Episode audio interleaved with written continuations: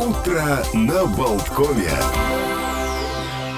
Всем привет! Утро на Болткоме начинается. Олег Пек, Александр Шунин. Нам помогает Евгений Копейн за звукорежиссерским пультом. И сегодня у нас 21 октября, ну что еще важнее, пятница. Доброе утро пятницы. Поздравляем, дотянули, дожили. Ну и еще, кроме пятницы, сегодня огромное количество интересных праздников, да. с которыми мы спешим вас познакомить.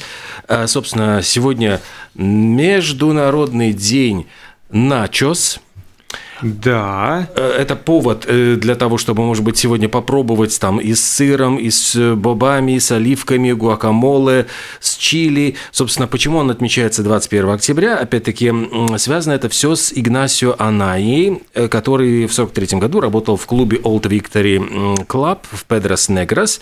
И рассказывают, что это, в общем, клуб «Старая Победа» находился неподалеку от американской военной базы, и жены американских военных отправились за покупками, за гуляли, и, проголодавшись, решили перекусить. Однако все рестораны в городе были закрыты. Последний вот открытый это был вот при этом клубе.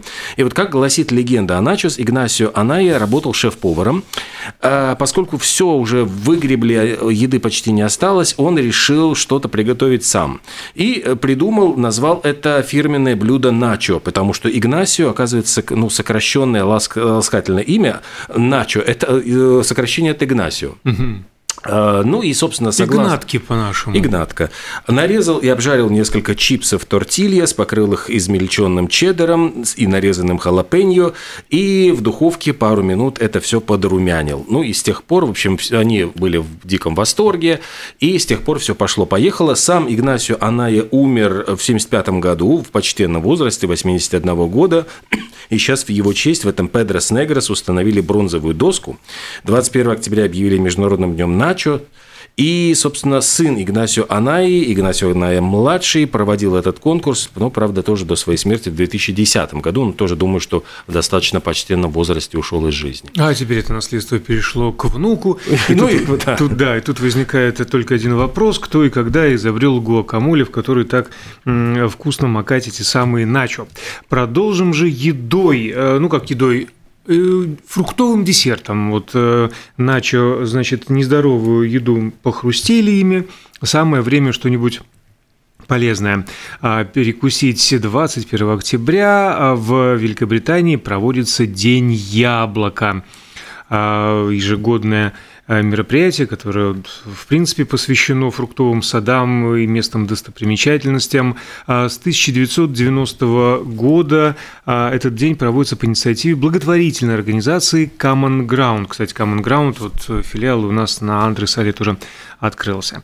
А организаторы считают, что День яблока – это празднование демонстрация многообразия и богатства природы, а также стимул к тому, что мы сами э, способны влиять на изменения, происходящие вокруг, потому что яблоко – это символ физического, культурного и генетического разнообразия, о котором человек не должен забывать. Я бы к этому добавил, конечно же, еще а, библейский смысл, который почему-то ускользнул, но ладно. А, проводится в этот день конкурс на самую длинную полоску кожуры, которая получается при очистке яблоко. Причем э, состязания проводятся как для ручной очистки, так и для машинки или другого приспособления, как э, отдельно отмечают организаторы. И вот э, самая длинная яблочная кожура, занесенная в книгу Гиннесов, гласит о том, что ну, рекорд этот принадлежит американке Кати Волфер – которая чистила яблоко в течение, я не знаю, что это за яблоко было, но вот за что купил, зато продаю. 11 часов 30 минут и получила кожуру длиной 52 метра 51 сантиметр. Это все произошло 16 октября 1976 года в Нью-Йорке. Ну, а, ну, пор потому не... что Нью-Йорк это Big Больш, Apple, большое, большое яблоко. А еще ведь Apple Pie, ай, ай, там э, American Pie. Да. И еще э, самое, кстати, в Америке растет самая старая яблоня в мире. Утверждают, что вот ее посадили в 1647 году и до сих пор плодоносит. Представляешь? 1647? 1647 году. Самое большое яблоко, когда-либо выращенное, весит 1 кг 300 грамм. А плюс ко всему говорят, что там 7,5 тысяч сортов яблок существует, но всего лишь 100, э, ну, такие популярные, которые продаются по всему миру. Э, есть еще очень забавный факт, что первая страна в мире по производству яблок – Китай. Китай. Это просто поразительно, вот, вот почему китайцы вот так вы, выбились вперед. Ну, слушай, э, крупнейший производитель галстуков в мире позавчера Китай 200 да. миллионов в год. Ну и еще есть несколько забавных фактов. Вот э, сказал по, по поводу яблок э, и Apple.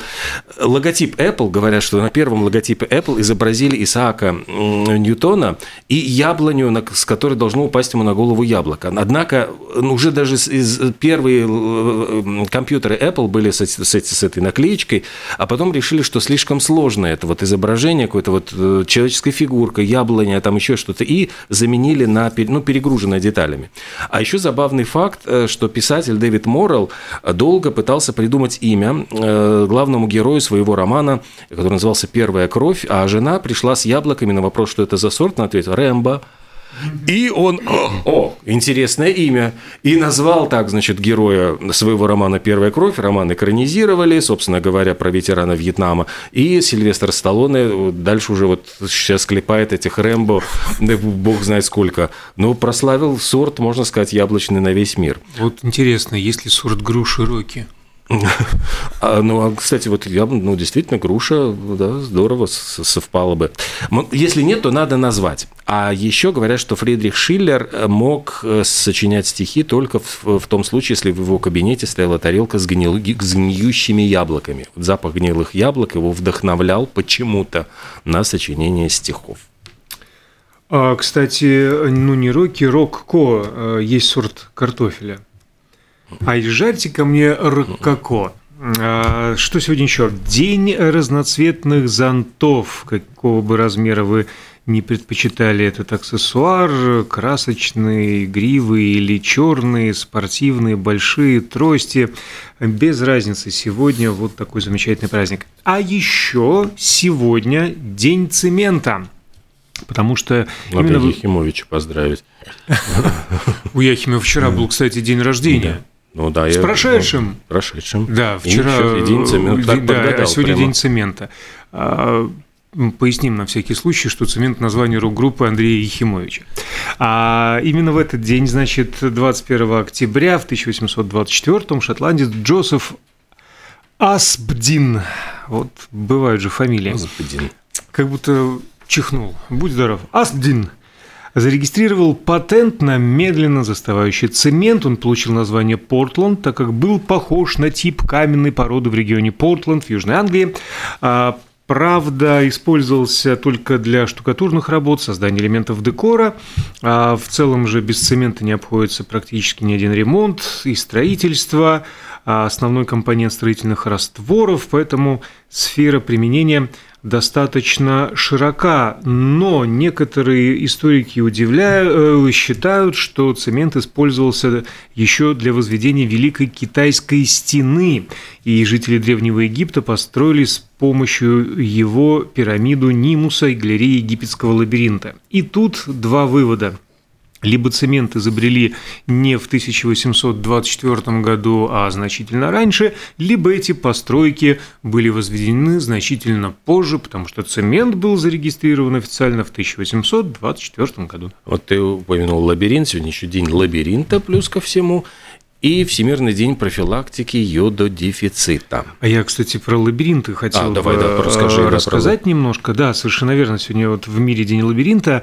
А обычно э, лабиринтом называют место, из которого сложно найти выход э, и э, особой популярностью еще несколько веков назад лабиринты пользовались во Франции, Великобритании, в Италии как развлечение э, для аристократов. Вот они там бегали по паркам друг за другом, пытались найти выходы, а на самом деле лабиринты есть во всех частях света. Особенная место занимают каменные лабиринты Северной Европы, еще доисторические.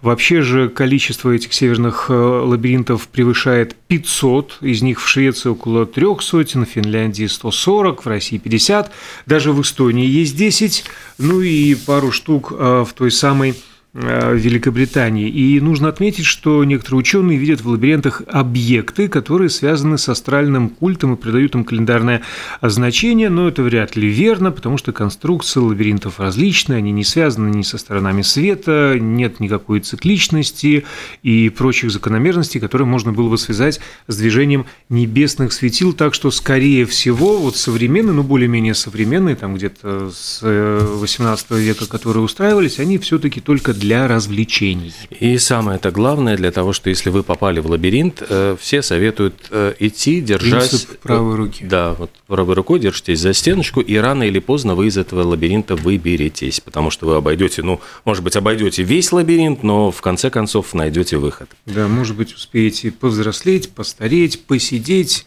проголодаться, но а, свет забрежет и в конце тоннеля, и выход в конце лабиринта будет обязательно. День празднования разума мы отметили уже? Э, вот сейчас только что и День американской лягушки. Между прочим, э, отмечается уже 10 лет. Э, Чарльз Чак Пауэлл начал проводить первый значит, День американской лягушки в Сан-Хосе, и он семьей это делает для всех любителей, ну, защитники природы, но плюс ко всему те, кто занимается разведением лягушек, всяких амфибий, потому что это праздник такой в Сан-Хосе, где можно и много о них узнать, и в том числе даже приобрести, там торгуют, в общем, рынок лягушками такой рабовладельческий.